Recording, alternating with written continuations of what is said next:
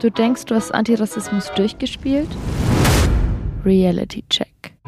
Eine Sendung von und über POCs.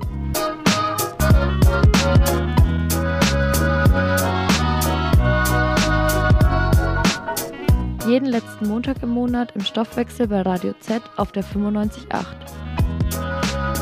Oder auf Instagram at realitycheckchen.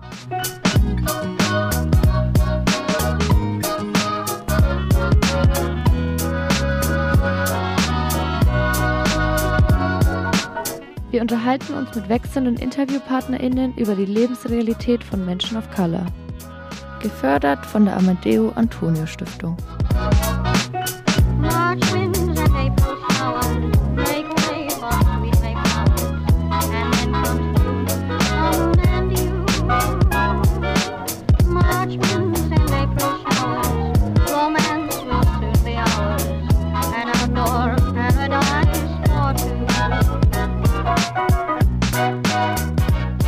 Herzlich willkommen bei der ersten offiziellen Folge von Reality Check. Herzlich willkommen vor allem an dich, Kasra. Ja, danke, dass ich da sein darf. Schön, Vielen dass Dank, du da Avian. bist. Herzlich willkommen, Cindy. Ist auch mit hier im Studio. Heute macht sie die Technik. Hallo. Magst du dich ähm, noch ein bisschen weiter vorstellen? Wer bist du so?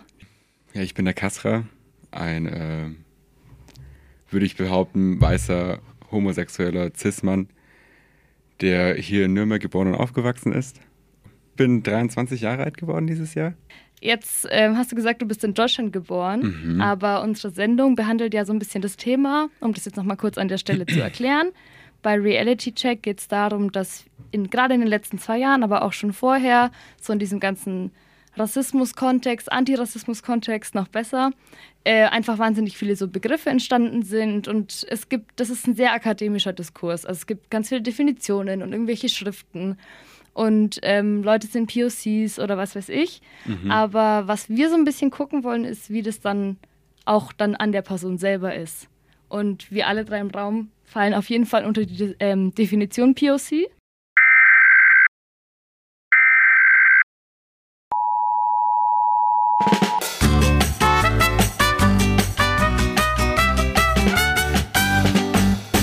Wir unterbrechen diese Sendung für ein Reality-Checkchen. Was ist eigentlich POC? POC oder auch BIPOC steht für Person of Color bzw. Black Indigenous Person of Color. Für den Plural People of Color wird die gleiche Abkürzung verwendet. Mit der Bezeichnung POC sind alle Menschen gemeint, die nicht weiß sind. Genauso wie das englische Wort Race nicht mit Rasse übersetzt wird, wird People of Color nicht mit farbige Person übersetzt. Der Zusatz Black Indigenous betont, dass Schwarze und Indigene in keinem Kontext als weiß gelesen werden. Anders als bei POC, die in manchen Kontexten als weiß gelesen werden können. Der Begriff ist eine politische Selbstbezeichnung, das bedeutet, er ist aus einem Widerstand entstanden und steht bis heute für die Kämpfe gegen Unterdrückung und für mehr Gleichberechtigung. Und jetzt weiter im Programm.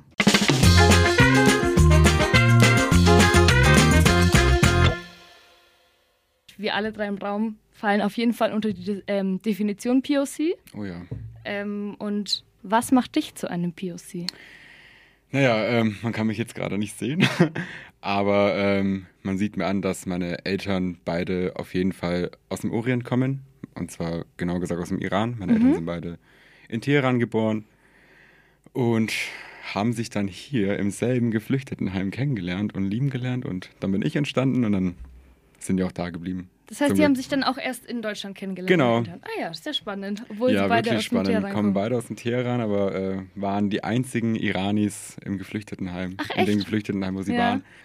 Aber schlussendlich äh, hat mein Vater meine Mutter angesprochen und meinte, hey, kommst du auch aus dem Iran? solltest, du mal, solltest du mal Hilfe bei irgendwas brauchen, dann ähm, kannst du dich gerne mal bei mir melden. Und meine Mutter meinte, bitte, ich brauche deine Hilfe nicht, vielen Dank. Also am Anfang war das irgendwie eine, eine komische Spannung bei den Mhm. beiden. Und dann ähm, kam der Cut und sie meinte dann, äh, ja, und dann haben wir irgendwann Tischtennis zusammengespielt. Und so hat alles angefangen und dann war sie die äh, Übersetzerin für meinen Vater und ja, der nächste Part war dann, dass die sich dann ein Zimmer geteilt haben. Also irgendwie das Ganze dazwischen haben die, hat sie irgendwie ausgelassen. Die spicy Details nicht bekommen. nee, habe ich äh, zum Glück nicht bekommen. Aber äh, nee, so haben sie sich kennengelernt und relativ bald kam dann auch ich. Also meine Eltern sind jetzt beide seit 25 Jahren in Deutschland. Ja, Okay, und du bist 23. ich bin 23. Okay. Also Hm. Also auch in Deutschland geboren. genau, hier in Nürnberg, im schönen Nürnberg. Und wenn du sagst, dass deine Mama für deinen Papa übersetzt hat, haben deine Eltern dann und hat deine Mama schon im Teheran Deutsch gelernt oder war sie einfach Nee, hier sie dann hat Englisch gesprochen. Ah. Meine Mutter hatte schon Englisch gesprochen. Genau, ihre Schwester hatte nämlich zu dem Zeitpunkt schon in England gelebt und äh, sie war erst in England und dann kam sie nach Deutschland. Okay. Ja, und mein Vater kam dann über seine Schwester, die auch schon äh, zu dem Zeitpunkt in Nürnberg gelebt hat, dann auch nach Deutschland. Und wie ist es dann bei dir? Mit was für Sprachen bist du aufgewachsen? Also meine Eltern haben mir Farsi beigebracht und äh, ich habe erst, als ich letztens das erste Mal nachgefragt habe, erfahren, dass ich erst im Kindergarten das erste Mal mit der deutschen Sprache konfrontiert wurde. So spät erst. Ja, tatsächlich. Also meine Eltern haben mir kein Wort Deutsch beigebracht, was ich äh, aber ganz anders in Erinnerung habe, weil ich dachte immer, dass ich Deutsch gesprochen habe, bevor ich äh, in den Kindergarten gekommen bin. Aber so war es nicht. Ich habe erst im Kindergarten Deutsch gelernt und dann irgendwie die persische Sprache abgelegt. Also ich spreche sie auch kaum mit meinen Eltern. Ich meine, ich, ich, mein, ich, ich kann es sprechen und ich kann es auch, äh, bin da auch sicher und flüssig. Und, aber ich nutze es halt nicht. Ich meine, in meinem Umfeld wird nur Deutsch oder Englisch gesprochen. Und die äh, persische Sprache nutze ich ja sehr selten. Tatsächlich jetzt in letzter Zeit ist, äh, habe ich öfter Menschen kennengelernt, die auch aus dem Iran kommen und irgendwie mit denen ich mich auch äh, so identifizieren kann. Und da sind dann auch meine Farsi-Skills gefragt gewesen und dann Ja. kam es dann auch alles wieder hoch. Hat auch, auch Spaß gemacht, immer mal wieder daran erinnert zu werden, dass ich, ja, dass das ja auch immer noch Teil von mir ist. Denn Mhm. das ist äh, durchaus irgendwie, ähm, ich will nicht sagen verloren gegangen, aber einfach extrem im Hintergrund geraten. So, also bis auf meine Eltern habe ich halt einfach keinen Bezug zu dieser Ja. Kultur und ähm, dem Land eben gehabt und dementsprechend, ja, identifiziere ich mich eigentlich äh, als Deutsch und Mhm. weiß und ähm, habe erst äh, neulich angefangen, persische Musik zu hören Mhm. oder versuche auch aktiv mit, mein, mit meiner Mama eben Persisch zu sprechen und Ja. Ich habe das auch erst letztens wieder gehabt. Ich bin auch zweisprachig aufgewachsen, oder ich Mhm. bin zweisprachig aufgewachsen und spreche aber gar kein Somalisch mehr mittlerweile. Also ich hab, wir haben halt dann irgendwann aufgehört, Somalisch miteinander zu reden, mein Mhm. Papa und ich. Und dann habe ich auch irgendwie so vor einem Jahr oder so mal wieder so somalische Musik angemacht und habe mir irgendwie so die Sprache angehört und war so, ah, doch, das kenne ich schon früher. Macht schon was Ja. mit mir, das so zu hören. Ja, man kennt es ne? von seinen Eltern irgendwie. Man, Ich Ja. meine, das- damit verbindet man irgendwie auch die Kindheit. Also das, ich, ich habe auch auf jeden Fall Emotionen empfunden, als ich äh, diese persische Musik gehört habe. Vor allem die Musik, die auch meine Eltern gehört haben, die habe ich damals nicht verstanden. Und das war, das war die Musik meiner Eltern. Und ich habe dann ganz andere Interessen gehabt, wie ich dann älter geworden bin. Und jetzt gerade wieder so diesen Bogen zurückzufinden, beziehungsweise, ja, in Anführungsstrichen zurück, diesen Bezug zu finden zu dieser Kultur, mit der man halt auch groß geworden Ja. ist. Oder die, ja, die Kultur der Eltern, in der man halt auch hineingeboren worden ist und mit der man Ja. auch groß geworden ist. Aber ja, ich merke jetzt auch gerade, dass ich doch sehr distanziert zu dieser äh, Kultur einfach stehe, denn ich habe jetzt einfach aktuell sehr wenig Bezug dazu. Und Ja. ich meine, ich habe sehr viel davon adaptiert und angeeignet und ich meine, äh, dieses Klischee, dass ähm, das iranische Volk sehr gastfreundlich ist und das sind alles so Punkte, die habe ich auf jeden Fall mitgenommen und Mhm. von meinen Eltern mitbekommen. So präsent äh, ist es halt einfach dann schlussendlich nicht. Also ich merke es dann auch immer, wenn ich mit meiner Mama bin, dass das, äh, also die Sitten und Bräuche sind mir durchaus bewusst. Und wenn ich in so einem kon iranischen Kontext hineingerate mit Menschen und äh, allem, dann weiß ich auf jeden Fall, dann, dann fühle ich das. Also ich fühle mich da auf jeden Fall auch teil und fühle mich da jetzt nicht irgendwie wie ein Alien, auch wenn ich da jetzt irgendwie auch optisch heraussteche. Also du fühlst Aber- dich schon als Teil dann auch, Doch, wenn du in so einer definitiv. persischen Community dann immer unterwegs bist. Ja, das kommt zwar sehr selten vor, Ja. aber wenn es dann vorkommt, dann äh, ja, fühle ich mich äh, zu Hause irgendwas. Ja. Ich, ich, ich, ich, kenne es. Es ist nichts Fremdes für mich. Kann ich voll nachvollziehen. Ich habe auch wenig Berührungspunkte, aber wenn dann mal sowas ist, also früher auch mehr als heute, waren so Veranstaltungen auch, Mhm. da bin ich auch immer so, ah ja, Ja. wie früher und man kennt es irgendwie und das Essen Ja. riecht nach Kindheit Ja, und ganz genau. irgendwie, ja. Das stimmt. Das Parfüm finde ich ist auch sowas. Ich Mhm. finde, es gibt so, es gibt so ein Parfüm, das benutzen so viele somalische Frauen und wenn ich das irgendwo rieche, dann macht das gleich so ein Bilderbuch in meinem Kopf auf. Ja, ich weiß nicht, witzig. ob du auch so irgendwie so eine Verbindung mit so Gerüchen hast oder so. Ja. Kurkuma und Zwiebel.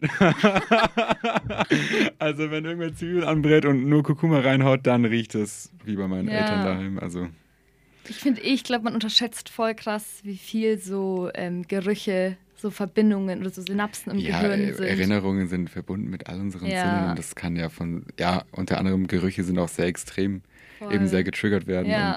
Du hast gerade gesagt, du bist ein weißer Deutscher. Also Mhm. ist es, wenn ich dich jetzt einfach fragen würde, bitte. wo kommst du her und was sind die Bezeichnungen, die du für dich benutzt, Mhm. dann, ja, was ist dann deine Antwort darauf? Dass du Deutsch und, Und iranisch bist. bin, ja. Mhm. Also schon beides, so, oder? Auch, aber. kontextabhängig. Ja, kontextabhängig, Mhm. definitiv. Ich werde nicht mehr oft gefragt, wo ich herkomme, sondern wo, also die Leute fragen dann auch direkt, wo denn meine Eltern herkommen. Also die- ich meine, dieses Thema, wie du schon vorhin sagtest, ist jetzt schon seit ein paar Jahren äh, präsent Ja. in unserer Gesellschaft und die Leute haben mittlerweile, beziehungsweise die weißen Leute, sage ich jetzt mal, haben mittlerweile gelernt, wie was angebracht ist oder wie, wie man die Frage so stellen kann. Ja. Ja, also jetzt- du merkst den Unterschied. ich merke den Unterschied, genau. Ja. Wenn jemand mich fragt, wo ich herkomme, sage ich aus Nürnberg. Ja, Also ohne weiter drüber nachzudenken oder Same. ich komme aus Nürnberg und es wird auch nicht weiter hinterfragt. also Denn- du machst eher die Erfahrung, dass die Leute dann auch checken, dass das deine Antwort ist. Ähm, ko- kommt darauf an, in welchem Raum, also Mhm. wer mich fragt. Also wenn, keine Ahnung, irgendein alter deutscher Mann mich das fragt, dann wo ich herkomme, dann ist seine äh, das eigentliche, was wissen möchte, wo ich, äh, wo meine Eltern Ja, herkommen und das wird dann auch immer nachgefragt. wollen, genau. Ne? Ja, Aber sonst, wenn ich irgendwie, keine Ahnung, in der Bar gefragt, hey, wo kommst du nicht her? ja. dann äh, sage ich Nürnberg und dann heißt es, ach, echt, ich hätte jetzt gedacht, du kommst aus irgendeiner Großstadt oder irgendwie aus Berlin. Mhm, ich, okay. das ist dann tatsächlich eher die Erfahrung, die ich in letzter Zeit öfter mache. Und was meinst du, woran das liegt? Dass Leute davon ausgehen, dass du aus einer Großstadt kommst? Ich weiß also es nicht, Fancy äh, Hipster Berlin? Ja, No vielleicht ich für meine extrem offene, extrovertierte Art. Also ich meine auch mit meinem Kleidungsstil und generell mit meiner Art, mich nach außen offen zu zeigen. Und Dass die Leute das vielleicht dann eher aus einer Stadt, die mindestens eine Million aufwärts EinwohnerInnen hat. anscheinend. Ja, doch, ja, aber ist ja auch so, ne? Das, also, ja, aber das ähm, stimmt halt einfach nicht, denn ich komme aus Nürnberg und ich bin hier auf jeden Fall gewachsen und habe hier viel gelehrt bekommen und wurde hier zu der Person einfach geformt, die ich jetzt bin. Und ähm, Würdest du dann sagen, dass Nürnberg deine Heimat ist? definitiv. Also, ich kenne jede Straße, ich kenne jede Ecke, ich kann mit geschlossenen Augen gefühlt durch die Straßen laufen und werde nach Hause finden. Ja. Also, es ist wirklich äh, definitiv meine Heimat und es wird es auch immer bleiben. Also, ich kann mir nicht unbedingt jetzt auch in naher Zukunft mein Leben weiterhin hier vorstellen, Mhm. um halt einfach weiter wachsen zu können, weiter lernen zu können. Das äh, bietet sich hier für mich jetzt einfach in naher Zukunft nicht mehr so an. Aber ich werde immer wissen, dass äh, Nürnberg, egal, wenn alle Stricke reißen, ich auf jeden Fall zurückkommen kann und hier meine Heimat habe. Ja. Ich meine, meine Eltern leben auch hier und haben das auch vor, hier zu bleiben. Mhm. Somit äh, weiß ich, dass meine Eltern Ja. Immer meine Verbindung zu Nürnberg sein werden. Äh, und sonst werde ich bestimmt auch noch Freunde haben, die hier bleiben werden, allerhöchstwahrscheinlich. Wobei das ja auch nicht sicher ist. Ich meine, ja. Aber alle gehen in bestimmt. der heutigen nicht, Zeit. Ne? Ja, Oder hoffentlich, ich weiß es nicht. Ich hoffe auch nicht. Also würdest du sagen, dass so zur Heimat, so Familie und Freunde, aber schon auch der Ort mit reinspielen?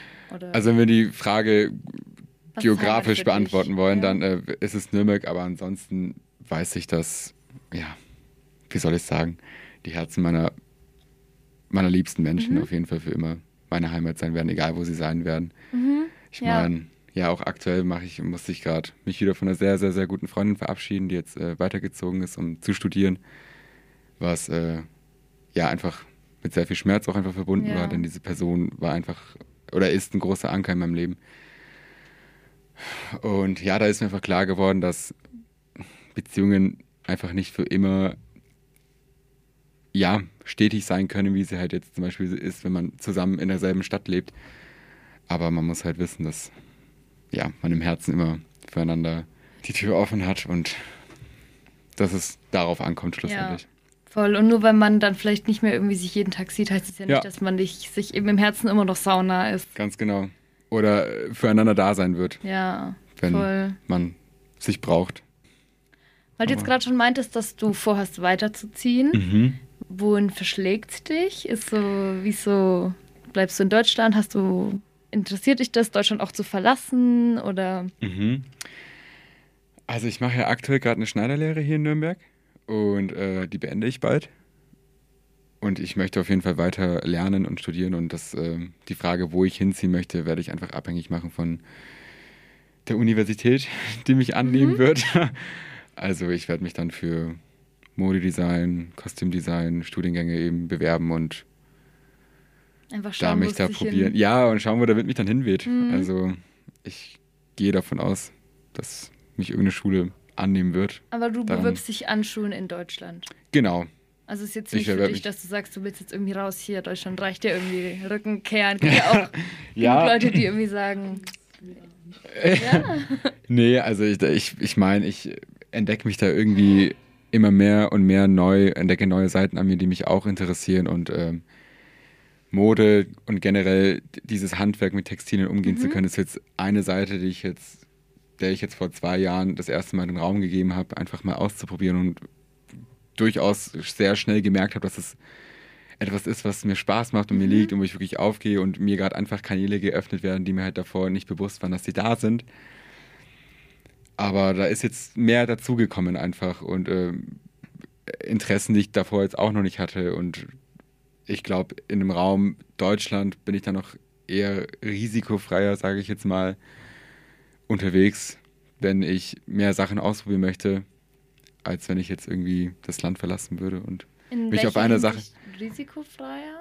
naja, wenn ich jetzt irgendwie in ein anderes Land ziehen möchte, um da Mode zu studieren, dann wäre ich da auf jeden Fall dort mit dieser Intention, das zu machen und Hm, okay. könnte mir gut vorstellen, dass ich mir da den Raum nehme, andere Sachen auch machen zu können. Also du Denn hast, ja. so ein Umzug in ein neues Land verbinde ich auch mit viel, äh, ja, ich meine, du hast eine komplett neue Umgebung, Mhm. einen neuen gesellschaftlichen Spirit irgendwie, den du, da, wo du ja auch erstmal reinkommen musst und eine neue Sprache und Also das Gefühl, du legst dich dann zu sehr fest. Genau. So, wenn du- Oder wer einfach äh, mehr als ich handeln könnte. Ja. Da finde ich das jetzt hier äh, in Deutschland durchaus, Ja. stelle ich mir entspannter vor als jetzt Ja, irgendwie. finde ich voll nachvollziehbar. Das sind halt einfach auch Strukturen, die man kennt, ne? Ja. Das macht ja auch so, einen, so eine Veränderung leichter. Definitiv. Also ich halte es mir natürlich offen. Ich meine, wer weiß, wo der Wind uns hin wird, nichts ist sicher, davon bin ich überzeugt. Auf jeden Fall. Unterschreibe ich äh, komplett. Und äh, ja, ich werde sehen. ja. Man auch das nie, jetzt mit dem Studium, ergibt, ne? ob das ja. jetzt alles irgendwie so sein soll, wie es sein soll. Ich mache das, was mir gerade Spaß macht und mich Ja. gerade erfüllt und darauf, denke ich, soll es ankommen. Auf jeden Fall, ja. Wenn du sagst, du möchtest aber in Deutschland bleiben, Mhm. also oder wahrscheinlich in Deutschland bleiben, gibt es irgendwas, was du dir wünschen würdest, was sich in Deutschland ändert? Ich glaube, es liegt einfach für uns beide jetzt zum Beispiel in unserer Hand, das auch eben aktiv verändern zu können. Mhm. Also ich frage mich immer, wie kann ich mein Umfeld verändern oder was, was, was kann verändert werden und dann muss man halt irgendwie dann durchaus bei sich anfangen und dann Okay, halt ja. eben Statements setzen. In was Also- für einer Form auch immer. Ja? Und äh, da würde ich mir zum Beispiel wünschen, dass das einfach Leute es schaffen, irgendwie auch den Mut zu packen und ähm, vor allem Menschen wie du, du und ich, POCs, Leute, die halt äh, von Geburt an irgendeine gewisse Form von Unterdrückung erfahren haben, es schaffen, aus dieser Unterdrückung in sich selber irgendwie, aus sich selber rauszukehren Mhm. und dadurch diesen, diesen Überblick zu haben, also über dem Ganzen zu stehen, um dann halt wirklich was verändern zu können. Und dass ich mir das für jeden wünsche, diese Kraft auch schöpfen zu können, das äh, zu machen. Und da habe ich mir persönlich zum Beispiel auch die Aufgabe gesetzt, absolut ich selbst zu sein, äh, keine Ahnung, es auch nach außen zu tragen, denn das inspiriert die Leute. Ich merke das jedes Mal, wenn ich unterwegs bin und, und äh, mir wirklich Gedanken über mein Outfit gemacht habe und dann irgendwie mit meinen roten Plateau-Stilettos und Mhm. äh, irgendwie so dann da auftauche und dass die Leute wirklich sehen und sich davon inspirieren lassen und sagen, wow, du machst dein Ding, du, du lässt dich davon eben nicht unterdrücken, du, du machst es und Also so, dass du sagst, ähm, die Veränderung liegt bei den Leuten selber. selbst definitiv. Und dass die man vielleicht verändern. gar nicht so erwarten darf, dass es von jemand außen anderen kommt. ne? Naja, Mhm. es kann ja nur von jemand anderem kommen, wenn du das implizierst von dir selber. Ich meine, Es liegt die in unserer Hand. wünschen, ne? Ja, Hm. Also ich glaube, es ist schon wichtig, so ein Zusammenspiel, mhm.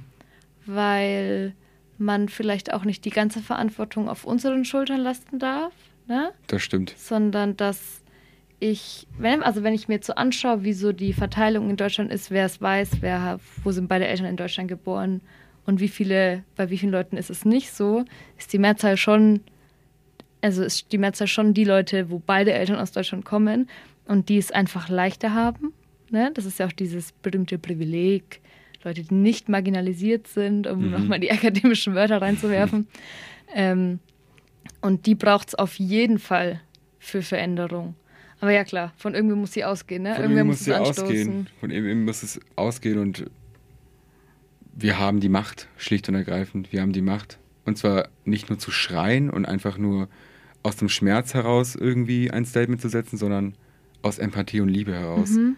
Ja. Und Empathie hast du, wenn du halt wirklich diesen Überblick hast, einfach das von oben betrachten zu können. Ich meine, ich hatte einfach das Privileg mit dieser, ich weiß nicht, wie ich das bezeichnen soll,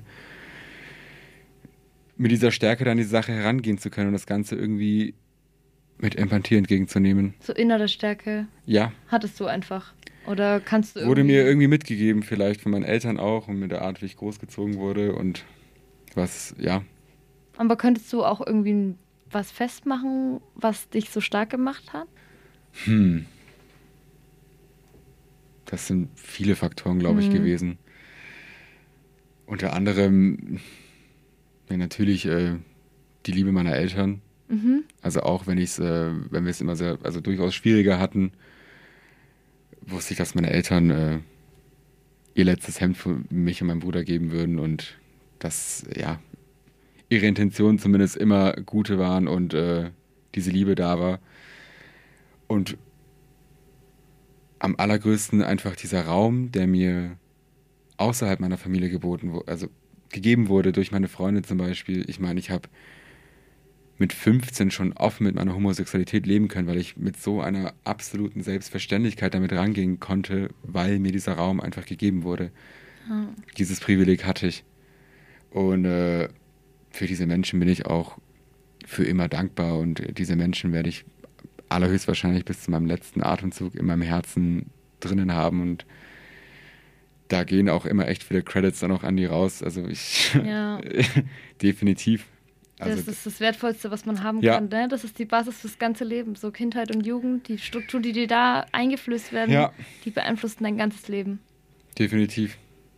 Das Auf was für eine Schulform warst du? Hui. Wenn wir gerade schon sind? Also ähm, die Fachhochschulreife habe ich dann eben an der Voss in Fürth erworben. Mhm.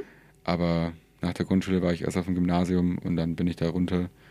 War dann auf der Wirtschaftsschule Mhm. und das hat dann auch dann nicht funktioniert, war dann auf der Bismarckschule Mhm. und dann an der Voss. Aber äh, ja, der Schulwechsel damals von der Grundschule auf dem Gymnasium, ich kann mich also ehrlich gesagt nicht mehr so ganz Mhm. daran erinnern, aber äh, der war vorhergesehen. Weil du einfach gute Noten hattest, war Ja, klar, dass du eher war- aufs Gymnasium kommst. Ja. Ja, voll schön. Weil ich glaube, es gibt viele Kinder mit Migrationshintergrund, die, da wo es auch abhängig einfach von den Le Lehrpersonen ist. Also was ich auch oft gehört habe, ist, dass das Hm. total überraschend ist, wenn so ein Kind dann aus Gymnasium kommt, dass auch, ähm, auch früher gerade so in unserer Generation da oft Lehrkräfte auch so waren, die haben auf dem Gymnasium nichts zu suchen. Tatsächlich. Deswegen, ja, aber ich glaube, das kommt dann auch voll drauf an, in was für einem Bezirk man ist. Ne? Und eben auf die Lehrkraft. Aber da freue ich mich umso mehr, dass es bei dir und bei mir nicht so war. Ich glaube, wir beide sind auch hier in der Stadt groß geworden. Ich glaube, das ist halt einfach ein anderer Bezug gewesen Ich bin tatsächlich nicht in der Stadt groß Oh, geworden, sorry, auf Land. Aber ne, alles gut, ja.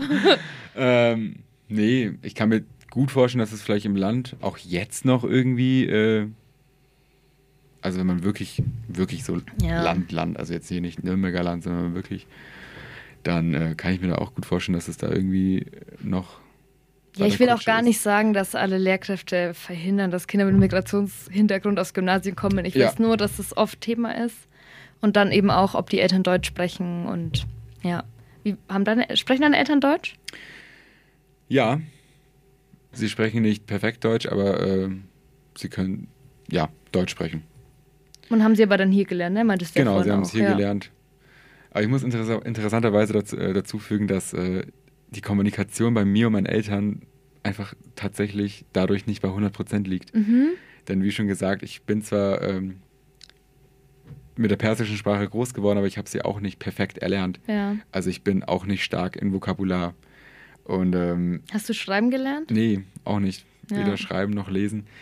Und äh, meine Eltern können andersherum eben nicht perfekt Deutsch Mhm. und sind da auch nicht ähm, fit, was äh, das ganze Vokabular angeht, womit ich zum Beispiel, also das, welches ich benutze.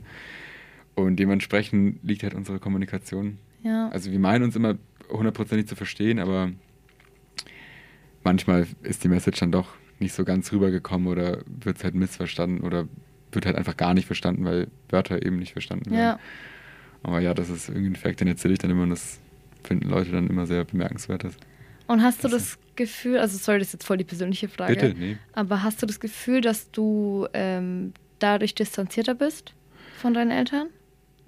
Also wäre euer Verhältnis anders, wenn ihr eine gemeinsame Sprache hättet, die, die beide Parteien fließend können? Bestimmt. Also es ist jetzt nicht so, dass ich in der Art und Weise, wie meine Eltern nicht kommunizieren oder was für ein Verhältnis wir miteinander haben, jetzt unglücklich bin.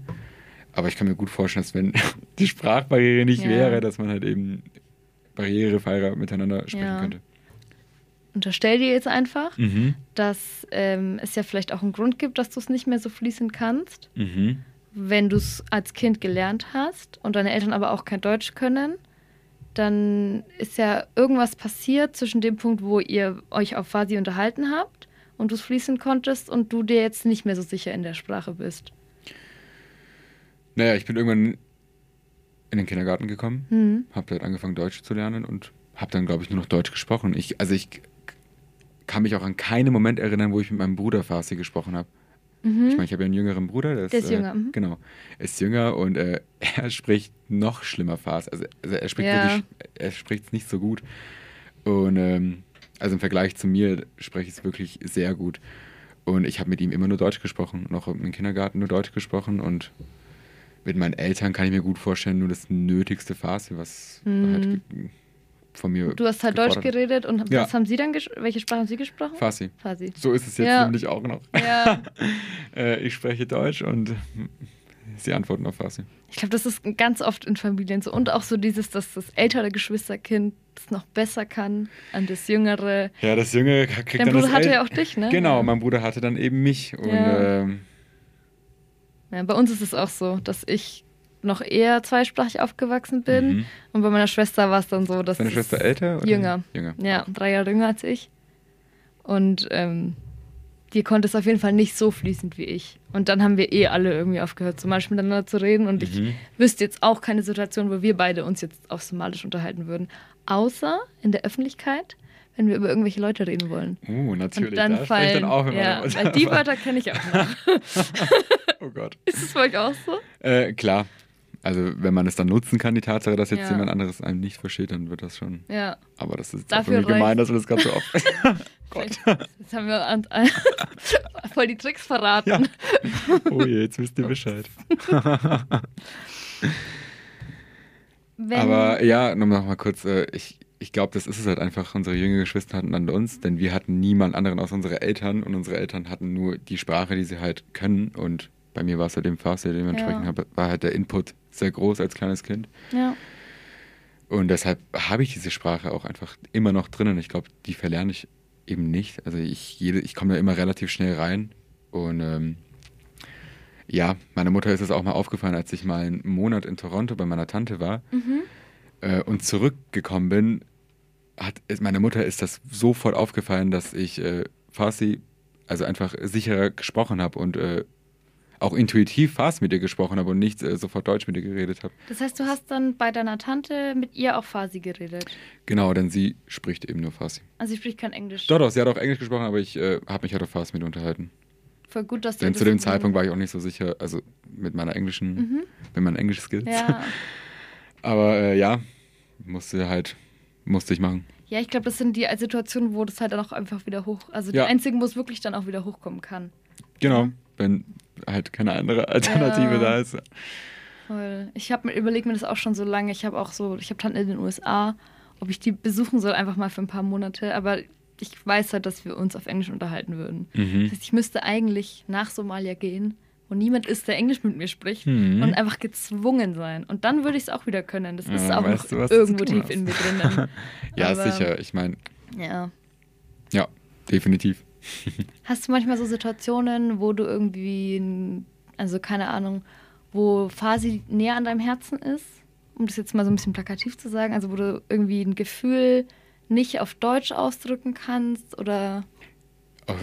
Also es gibt einige Wörter, die ich so nicht übersetzen kann, Mhm. die, denen ich eine Bedeutung, ein Gefühl zuordnen kann oder in bestimmten Situationen bestimmte Situationen mit diesen Wörtern beschreiben könnte, bestimmte Gefühle mit diesen Wörtern eben beschreiben könnte, aber es so nicht wörtlich übersetzen kann.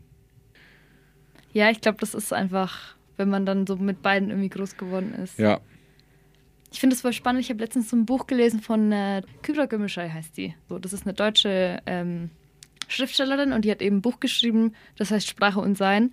Und gerade im ersten Kapitel geht es so um Leute, die so zwei- oder mehrsprachig aufwachsen und die dann ähm, einfach manche Dinge nur in einer Sprache machen. Also dann gibt es halt diese eine Person, mit der unterhältst du dich halt dann eben nur auf Türkisch und die andere halt auf Englisch, weil du halt auch in London, irgendwas weiß ich. Und das finde ich so spannend, dass das Gehirn einfach so funktioniert, dass du mit einer bestimmten Situation so eine Sprache verbindest. das Weiß stimmt. ich nicht. Also macht auch Sinn irgendwie, Das aber eben. weiß ich nicht. Ich finde es voll faszinierend. Ja, ich habe auch mal irgendwo gelesen, dass äh, die Persönlichkeit auch ein bisschen sich adaptiert oder irgendwie sich auch ändert, wenn man Ja. äh, also Sprachen switcht. Das, Das habe ich auch schon mal irgendwo gelesen, ne? Dass das man, ja. stimmt was. ja. Aber Ja, kann ich, ich kann ich irgendwo auch nachempfinden. Ich weiß nicht, ich- du musst ja komplett die Sprachstruktur in deinem Gehirn muss ja jetzt komplett switchen. Das muss ja jetzt irgendwie. Ja, vor allem, wenn das auch so verknüpft ist mit, die eine Sprache ist irgendwie mit meiner Familie und die andere ist so mit meiner Freizeit und meinen Freunden und auch Schule, dann macht es ja auch Sinn, weil man ist ja auch schon so bei der Familie ein bisschen anders vielleicht, sorry, als ähm, in seinem Freundeskreis. Und wenn das dann noch so an eine Sprache gekoppelt ist, ich finde, das macht voll Sinn, dass man dann auch so switcht einfach. Ne? Ja. Deshalb fand ich meine Begegnungen jetzt neulich so interessant, dass als ich eben Menschen aus dem Iran kennengelernt habe, die nicht aus meiner Familie stammen Ja. und noch dazu, dass ich mich mit denen äh, also komplett identifizieren konnte, wir den gleichen Vibe hatten, die gleichen Werte hatten. Also diese, ich sage jetzt mal diese westlichen Werte Mhm. eben, das hatte mich total fasziniert. Und dann eben auf Farsi mich mit denen unterhalten zu können, das war absolut neu für mich. Also wirklich ähm, auch sehr inspirierend tatsächlich. Ich hatte auch dadurch dann eben die Inspiration erlangt, auch den Iran zu bereisen und da jetzt Mhm. unbedingt hinzuwollen, was leider so nicht einfach ist und mir nicht möglich ist. ja. Aber äh, ja, definitiv. So eine Gibt's. ganz verrückte Verschwimmung dann irgendwie von Ja. so, ja, von Teilen von einem selbst. Ne? Mhm. Du hast vorhin schon mal kurz gesagt, dass du so Glück hattest mit deinem Freundeskreis. Und wir haben in unserer Liste eine Frage, die heißt, ähm, wann hast du dich das erste Mal nicht anders gefühlt? Ähm, ja, die würde ich dir jetzt einfach mal stellen. Wann hast du dich das erste Mal nicht anders gefühlt?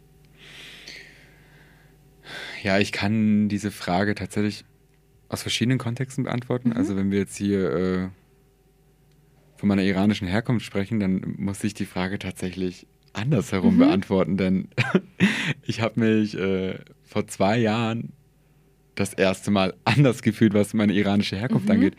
Also eben als dieses Thema dann äh, in der Gesellschaft so präsent wurde, ähm, hatte ich dann das Gespräch mit der Cindy. Ich habe ja damals mit der Cindy zusammengelebt.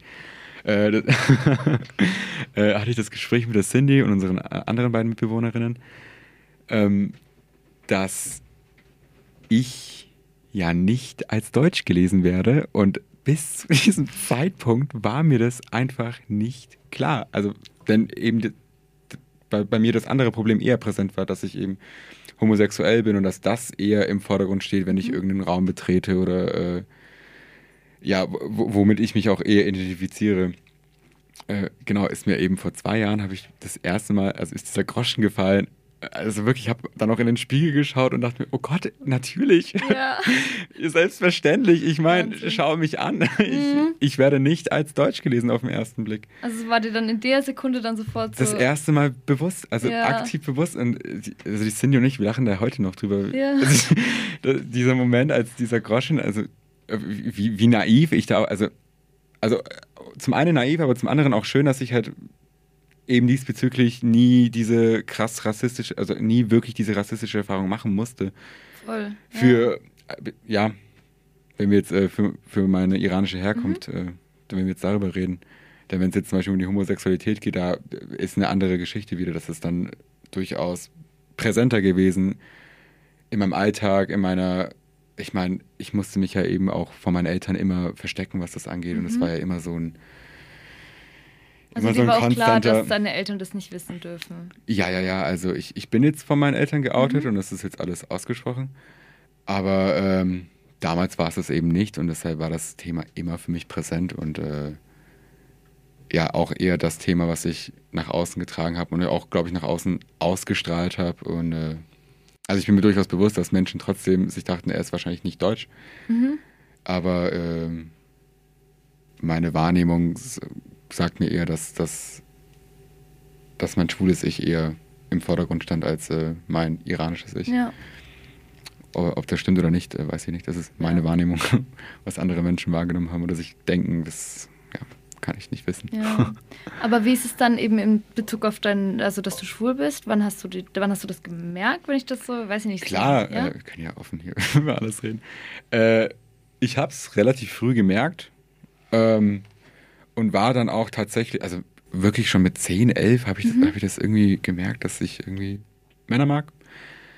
Aber war dann durchaus auch sehr schnell mit dem Problem konfrontiert, denn ich habe leider Gottes immer, also ich habe leider Gottes einfach sehr früh Homophobie von meinen Eltern erfahren.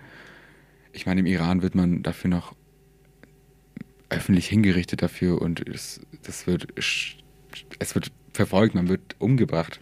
Und äh, mit der Ideologie sind meine Eltern eben groß geworden und haben auch mich dann auch irgendwo groß gezogen und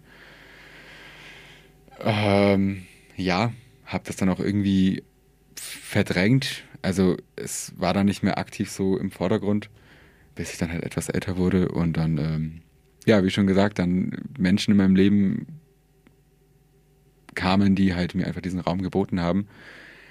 Und äh, mein logisch denkender Kopf sich dann dachte, bitte was, natürlich ist doch scheißegal und habe dann mit so einer Selbstverständlichkeit dann damit gelebt und äh, kann mich auch an den Moment erinnern, wie ich auch vor meiner Klasse stand mit 15 und ich weiß nicht, in was für einem Kontext äh, hatte ich irgendeinen Vortrag gehalten. Ich kann mich gar nicht mehr so genau daran erinnern.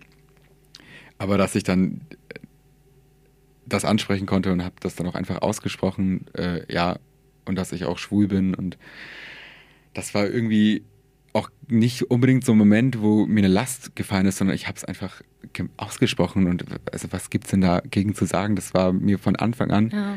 hatte ich einfach irgendwie, ich weiß nicht woher, wahrscheinlich einfach, weil meine Freunde mir damals diesen Raum geboten haben, dass das absolut okay und selbstverständlich ist, hat das auch für mich, es hat mich kein, es war für mich kein Akt, da irgendwie rausbrechen zu müssen und mir zu denken, oh Gott, meine Eltern werden das niemals akzeptieren. Es war für mich absolut logisch, dass der Fehler nicht bei mir liegt. Ja.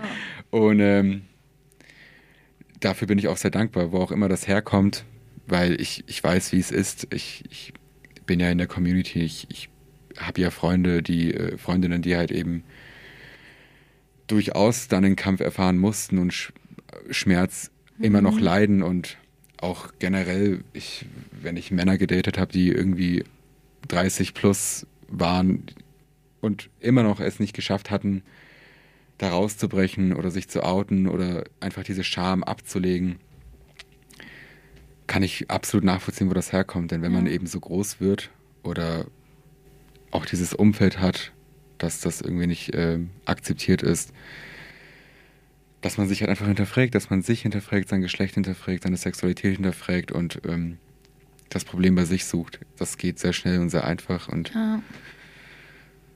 ja, ja, umso schöner, dass du sagst, du hast so in dir diese Stärke und Liebe, dass sich das vielleicht zumindest vor dem Schmerz bewahrt hat. auf in jeden der Fall. Zeit, ne? Also gerade wenn man so in der Pubertät ist und eh nicht weiß, wer man ist irgendwie. Mhm. Oh ja. Und dann noch so an. Wobei das ja jetzt bei unserer Generation nochmal irgendwie ein anderes Thema war wie heute, habe ich das Gefühl. Ich Mhm. meine, die heutige jüngere Generation, die geht ja ganz anders an die Sache ran. Die, bei denen war schon viel mehr gegeben, habe ich das Gefühl. Da ist die Frage einfach viel präsenter und viel offener, wie es jetzt zum Beispiel für mich damals war. Das war Ja. ja, ich meine, wir kommen aus einer Zeit, wo die Sendungen dort noch höchst sexistisch und rassistisch waren und wo das noch der generelle Humor war und das Problem noch gar nicht so wirklich präsent. Und ich meine, wir kommen aus einer Zeit, wo wir höchst rassistische Kinderlieder in der Grundschule Ja. gesungen haben und das ist unsere Zeit eben noch und Also ich glaube fast, dass es das immer noch viel gibt und an vielen Orten, aber ich glaube, was der entscheidende Unterschied ist, ist, dass es viel mehr oder auf einmal auch Sachen gibt, die eben viel linker sind und viel offener und viel inklusiver. Ja. Und dass es die jetzt einfach noch dazu gibt.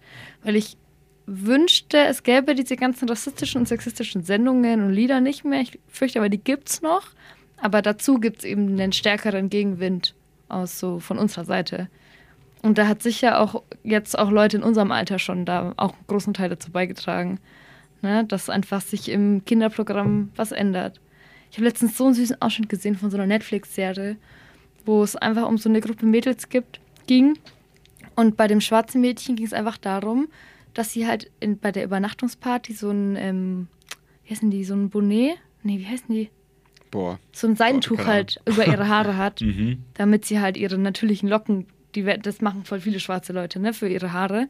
Und dann ging es halt irgendwie so darum, keine Ahnung, bla bla bla. Auf jeden Fall fand ich das einfach so süß, dass es in der Kindersendung Thema ist. Und die Mädels sich darüber unterhalten. Das gab es auf jeden Fall früher im Fernsehen nicht. Nicht. Ja.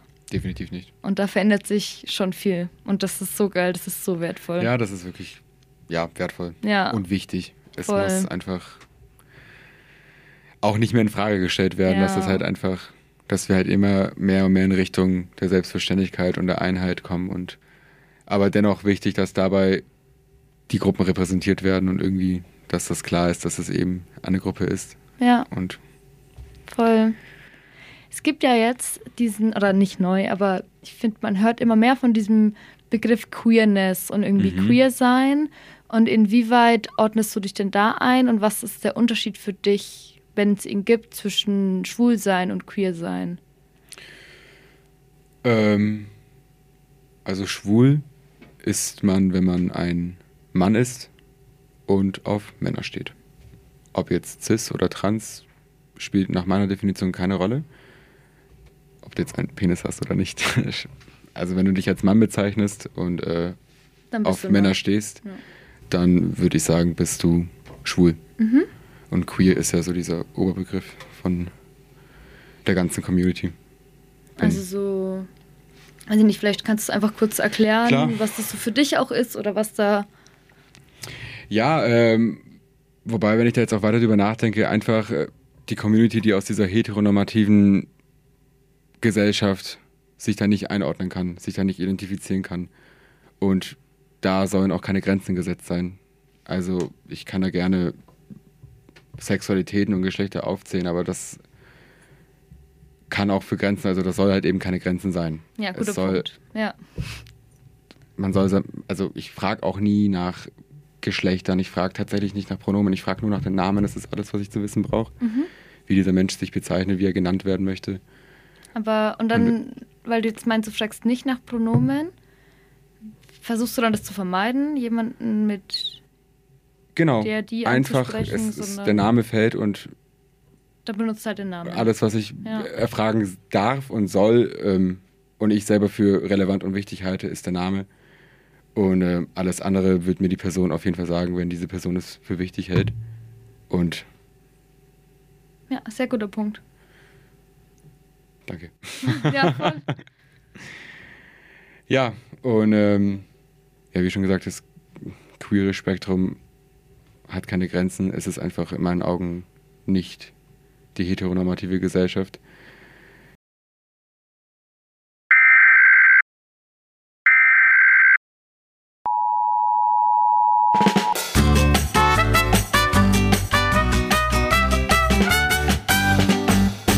Wir unterbrechen diese Sendung für ein Reality-Checkchen. Was ist eigentlich Heteronormativität?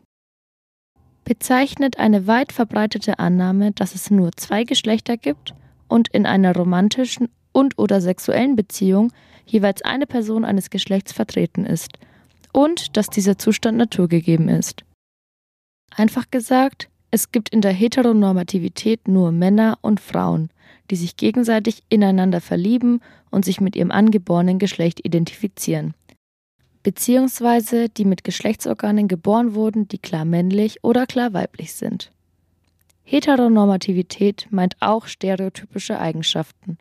Also zum Beispiel, dass Frauen kochen und einkaufen und Männer arbeiten gehen und gerne Fußball schauen. Um Heteronormativität aufzubrechen, ist es wichtig, eine Vielfalt an Menschen in allen Lebensbereichen zu repräsentieren. Dies kann unter anderem durch Gendern in der Sprache, verschiedene Formen von Liebesbeziehungen und Geschlechtsidentitäten schon in Kinderbüchern oder Diversität in allen Berufsgruppen erfolgen. Außerdem ist Heteronormativität stark geprägt von Weißsein. Und jetzt weiter im Programm.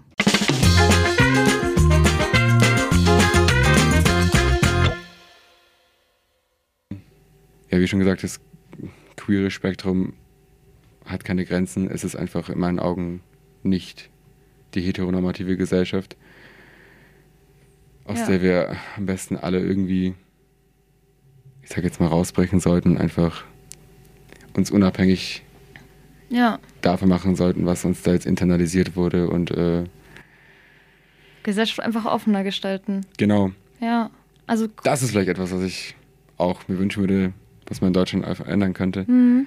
dass äh, die Gesellschaft einfach offener ist und dass die Leute immer mehr und mehr dem Thema präsenter werden. Aber Ja. das werden sie eben, ja, wie ich auch Ja. schon gesagt hatte, auch nur dadurch, dass sie halt von uns gesehen werden. dass sie es auch mitbekommen, dass es äh, Ja, und im Rahmen der Empathie vor allem, das ist halt eben etwas, was ich sehr wichtig finde. Das ist im Rahmen der Empathie und nicht im Rahmen der Konfrontation, also der aggressiven Konfrontation. Meinst du, dass Ja. es reicht? Die Empathie Mhm. und die Liebe sollte reichen. In meiner idealistischen Welt Ja. sollte es tun. Ähm, aber ja, wie wir auch aktuell gerade in dem Weltgeschehen irgendwie Ja. mitverfolgen können. Ja, ich glaube, das wäre jetzt auch eine sehr politische Diskussion, ob man jetzt, ob es jetzt Liebe und Zuneigung ist oder radikaler Widerstand. Vielleicht ist es auch keine Antwort richtig. Mhm. Ne? Jetzt hatten wir es ja von ganz vielen irgendwie Dingen, die dich definieren und die dich ausmachen. Mhm. Ähm, lass uns doch mal zu den Klischees übergehen. Bitte, Gibt darauf habe ich nur gewartet. die einfach komplett auf dich zutreffen? Naja, leider ja. Also, ähm, dass ich mich halt so extravagant bekleide und da wünsche ich mir, also da gab es Momente, wo ich mir gewünscht habe, nicht schwul zu sein, weil ich der festen Überzeugung bin, dass ich, also, ob es jetzt so ist, ich kann mir das nicht vorstellen, ich kann mir mein Leben nicht vorstellen als ähm, heterosexueller Mann. Aber äh, ja, dieses Klischee trifft einfach bei mir ein, dass äh, meine Homosexualität mir durchaus quasi den Weg gebahnt hat in, mein, in meine extrem extravagierte Art. Und ähm, ja, das ist ein Klischee, was äh, bei mir zutrifft. Ansonsten, hm. Ich kann auf jeden Fall sagen, dass deine Ohrringe wunderschön sind. Oh, danke schön. Ja. So viel kann ich dazu sagen. Die Leute, die zuhören, können sie ja leider nicht sehen, Ja. aber ihr verpasst ganz Sorry. schön was. Aber ähm, ansonsten, pff, ich weiß nicht. Gibt es vielleicht ein Klischee, was überhaupt nicht auf dich zutrifft? Ähm, kannst du mir vielleicht ein Klischee nennen, was dir gerade irgendwie in den Sinn, in den Sinn kommt? Mm, also zum Beispiel, dass Ausländer immer laut sind. Das ist so das Erste, was mir gerade einfällt. Was auch immer so ein Ausländer ist, ne? Mhm. Ob da irgendjemand von uns da jetzt in die Definition fällt. Theoretisch nicht. Ich glaube aber in den Augen von vielen Leuten schon. Das wäre jetzt so das erste Klischee, das mir einfällt. Oder Krass, keine. von diesem Klischee habe ich noch nie gehört. Echt? tatsächlich nicht. Okay. Also, ähm, Mhm. Ja, also nee, tatsächlich nicht. Also Ja, ich würde jetzt von mir, ich könnte schon, ich denke schon, dass ich eher eine laute Persönlichkeit bin, aber ich weiß es jetzt, ich weiß jetzt nicht, ob das aufgrund, äh, Ja. ja, Also, das, da, da, das ist vielleicht auch ein so riesiges Vorteil. Also, was für eine Gruppe ist denn damit gemeint, ne? Eben. Ja. Ausländer. Ist auch so ein bisschen die Frage, was der deutsche Blick jedem, also wann ist man dann in diesem deutschen Blick ein Ausländer oder eine Ausländerin? Ist er dann sicher nicht ein Franzose oder eine Engländerin?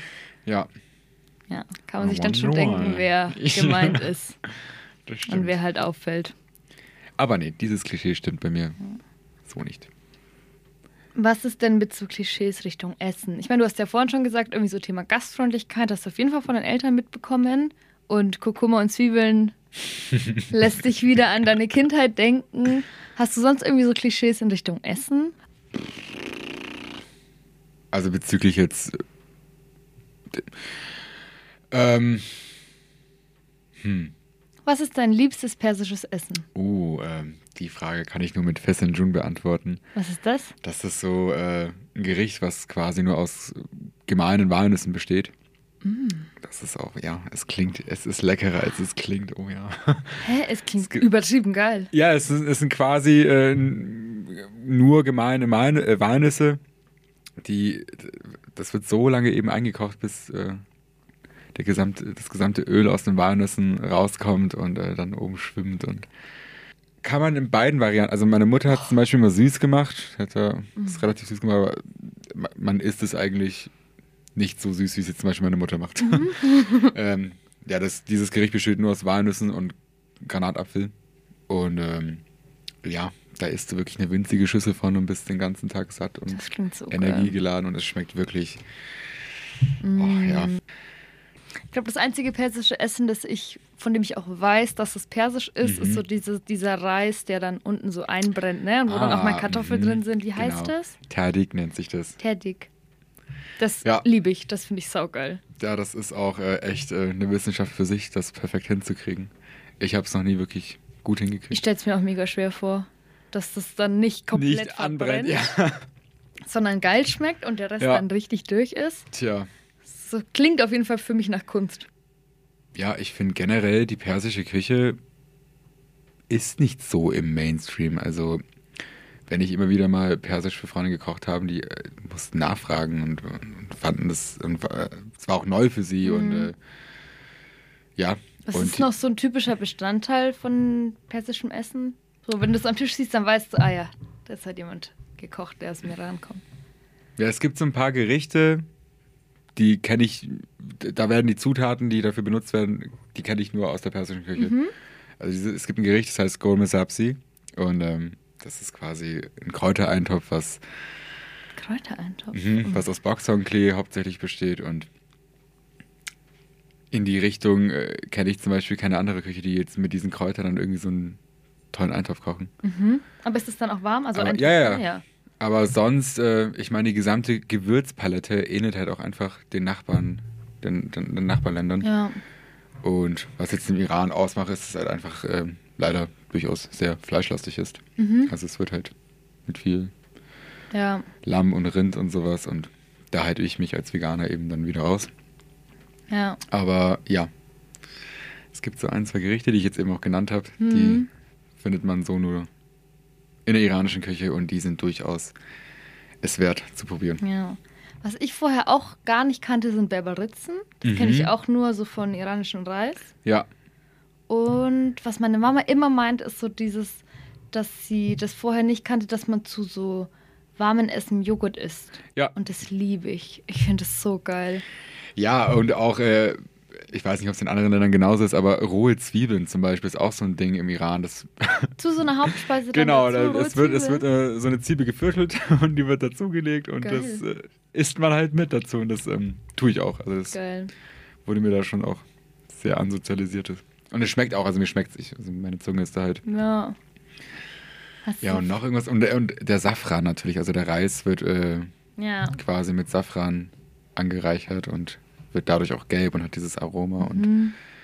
und auch ja, diese, diese Zubereitungsart vom Reis, dass man äh, den Reis davor äh, stundenlang in Salzwasser zum Beispiel einlegen, kann das wirklich alles an Stärke rausgezogen. Genau, den Reis. ungekochten Ah. Reis.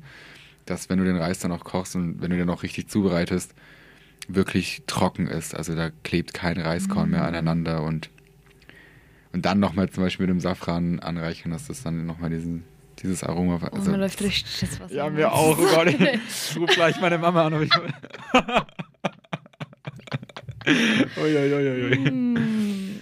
Oh, jetzt- Ich würde alles tun für jetzt so eine Schüssel Reis. Mhm. Oh ja. Ich habe auch komplett den Faden verloren. Ich war einfach nur so, erzähl mir mehr vom persischen Essen. Ja, muss dann, okay, dann lade ich dich jetzt hier ein. Ja, Kommst da komme ich gerne, rum. freue Ja, ich mich. Du und die Cindy. Komm beide rum. Wie ist es so, ähm, wie isst man zusammen im Iran? Also ist so, ich weiß zum Beispiel, dass so typisch somalisches Essen ist am Boden und aus Genau. einer Schüssel mit Ja. den Händen. Ist es, Nicht wirklich anders tatsächlich. Also ich, ich kenne auch die, diese Konstellation eben, dass auch äh, auf dem Boden, so früh nennt sich das dann, Mhm. auf dem äh, Boden eben serviert wird und äh, ja, hast Dann du, auch. kennst du auch diese Bastmatten oder was das ist? Ja, dieses auf den Tisch essen, das ist da, nee, ist bei Ja. mir und bei dir halt nicht so. Nee, ich finde, das ist halt auch so gemeinschaftlich. Eben, viel ne? gemeinschaftlicher und äh, ja, auch äh, mit den Händen zu essen. Ja, Ich liebe es, mit den Händen zu essen. ich auch. Ich liebe es, mit den Händen zu essen. Ist halt eine andere Verbundenheit zu Ja. dem, was du da zu dir fügst und Essen hat schon was sehr, also für mich persönlich einen extrem hohen Stellenwert im Leben und Ja, voll. ja, Würdest du dann auch sagen, dass so dieses Providen, bisschen Englisch reden, deine Love Language ist? Weil auf jeden Fall. Also Ja, ist bei mir auch so. Ich meine, äh, wenn ich was wirklich aus Liebe mache, dann ist es zu kochen. Und ich koche auch wirklich sehr gerne für mich alleine. Also es ist nicht so, dass ich das nur im sozialen Kontext mache, sondern ich koche auch sehr gerne für mich. Und das auch noch weitergeben zu können und andere Leute eine Freude zu bereiten, ist alles, was ich. Also ich liebe es. Freunde einzuladen, sie zum Essen einzuladen, Ja. sie zu bekochen und ja. Oder auch spontan Konditionslos zusammen Essen. Ja. Liebe ich auch. eben. Ja, ist doch auch dieses Klischee irgendwie nochmal auf Klischees von vorhin, dass man bei den Deutschen, ähm, wenn man da die Freunde besucht hat früher, dass man dann vor dem Abendessen gehen musste. Und bei den anderen Familien jetzt wieder, ich weiß gar nicht, warum ich, ich sage sonst nie Ausländer, jetzt wollte ich es schon wieder sagen. bei Migra-Kindern, Mhm. Ui. ähm, dass dann, da muss niemand nach Hause gehen, so. Also, ja. Das ist äh, eine witzige Beobachtung, weil wenn ich an meine Kinder zurückdenke, dann stimmt diese. ja. Ob, man das, jetzt- ob wir das jetzt auch so generalisieren dürfen, ist äh, wieder so die nächste Frage. Denn es gibt bestimmt auch deutsche Familien, die einen zum Essen eingeladen haben. Es gibt auch nette Deutsche. Es gibt auch nette Deutsche, bestimmt. Ähm, aber ähm, ja, wie, also dass das von unseren Eltern vielleicht auch so internalisiert wurde und wir halt das vielleicht auch irgendwie eher so wahr, wahrgenommen das so haben. wahrnimmt. ja, kann Also- ich mir gut vorstellen. Meine Mama ist ja Deutsche und ähm, ich weiß, dass ihr das immer voll wichtig war, das ganz bewusst so zu machen, dass bei uns immer auch alle sich hinsetzen und man Mhm. sich unterhält beim Essen und dass immer jeder kommen kann und dass das für sie schon was war, was sich unterschieden hat von dem, was sie gelernt hat als Kind und Mhm. als junge Frau. Dieses, dass Essen so was Gesellschaftliches ist und Ja. sowas, was man, was einen auch verbindet und nicht nur Mittel zum Zweck und zur Ja. Kalorienaufnahme. So, und die Familie stopft sich in 10 Minuten alles rein, dann stehen alle wieder auf und am besten muss nur eine die den Tisch abräumen, so. Eine, bewusst nicht gegendert. Mhm. Ähm, ich würde sagen, wir kommen jetzt so langsam zum Ende. Vielleicht hast du noch irgendwie eine Empfehlung für Leute, was man sich jetzt vielleicht zum Anschluss an unser Gespräch anhören oder anschauen oder zulegen kann, wo du sagst, das ist so ein, keine Ahnung, Buch, Film, Serie, Lied, das berührt mich mega und es ähm, verrät noch mehr über die Person, die ich bin. Mhm. Deswegen macht es Sinn, vielleicht sich das im Anschluss in irgendeiner Form auch immer zu konsumieren. Mhm. Vielleicht so als schönen Abschluss. Okay, die Frage kommt jetzt. Äh, Ja, ich aber weiß. mir, aber äh, mir ist sofort ein Film jetzt eingefallen, Mhm. den ich äh, letztes Jahr gesehen habe. Äh, Futo 3 heißt der Film. Den kann ich absolut wärmstens empfehlen, denn äh, ich mich da absolut repräsentiert gefühlt habe und äh, die, also auch die Art und Weise, wie, die, wie der Film es geschafft hat, es so realitätsnah rüberzubringen. Ja, in dem Film geht es ähm, um einen iranisch gelesenen schwulen Mann, jungen Mann, der ähm, auch hier in Deutschland geboren ist und aufgewachsen ist und ähm, auch in Kontakt zu Menschen kommt, die den gleichen Hintergrund haben wie ihn, dadurch, dass er Sozialstunden machen musste und eben in ein Mhm. Geflüchtetenheim landet und da auch die anderen beiden Charaktere in dem Film kennenlernt und äh, der gesamte Werdegang und die Problematiken, die äh, da geherrscht haben und herrschen, repräsentiert auf jeden Fall wirklich, wie es in der Realität auch ausschaut. Und ähm, der Film hat mich sehr berührt und auch sehr lange mitgenommen. Und ähm, ja, kann ich auf jeden Fall jedem empfehlen, der ja einen realitätsnahen Film äh, sehen möchte, der diese Probleme einfach anspricht. Als Mhm. iranischer Junge, in, ja, als ira- iranischer Mann irgendwie schwul geboren zu werden und dann halt auch noch ja, aus dem Iran zu fliehen und nach Deutschland eben einzuwandern. Ja. Und es sind einfach auch wahnsinnig schöne Bilder in dem Film. Ja, schaut ihn auf jeden Fall an, Ja. denn ähm, der bewegt auf jeden Fall und hat auf jeden Fall sehr lange den Nachhall bei mir hinterlassen. ja. Kann ich komplett unterschreiben. Sehr schöner Film. Na gut, dann vielen Dank für die Empfehlung und vor allem vielen, vielen Dank, dass du heute da warst. Und dass Avian, ich dieses- habe zu danken. Hat mir richtig viel Spaß gemacht, danke, Ja. dass ich dieses interessante Gespräch mit dir führen durfte. Geht mir genauso. Hat mir auch auf jeden Fall sehr viel gegeben, jetzt hier die Erfahrung machen zu dürfen Ja. und eine Stimme gehabt zu haben und ja, jetzt ja auch irgendwie ein Statement in irgendeiner Form gesetzt haben zu können. Danke an euch beide. Sehr gerne. Schön, dass du da warst. Schön, dass ihr auch da wart und diese Folge angehört habt. Und wir freuen uns, wenn ihr auch bei der nächsten Folge einschaltet, die im Mai auf Radio Z läuft. Bis dahin eine gute Zeit. Macht's Tschüss. gut. Tschüss.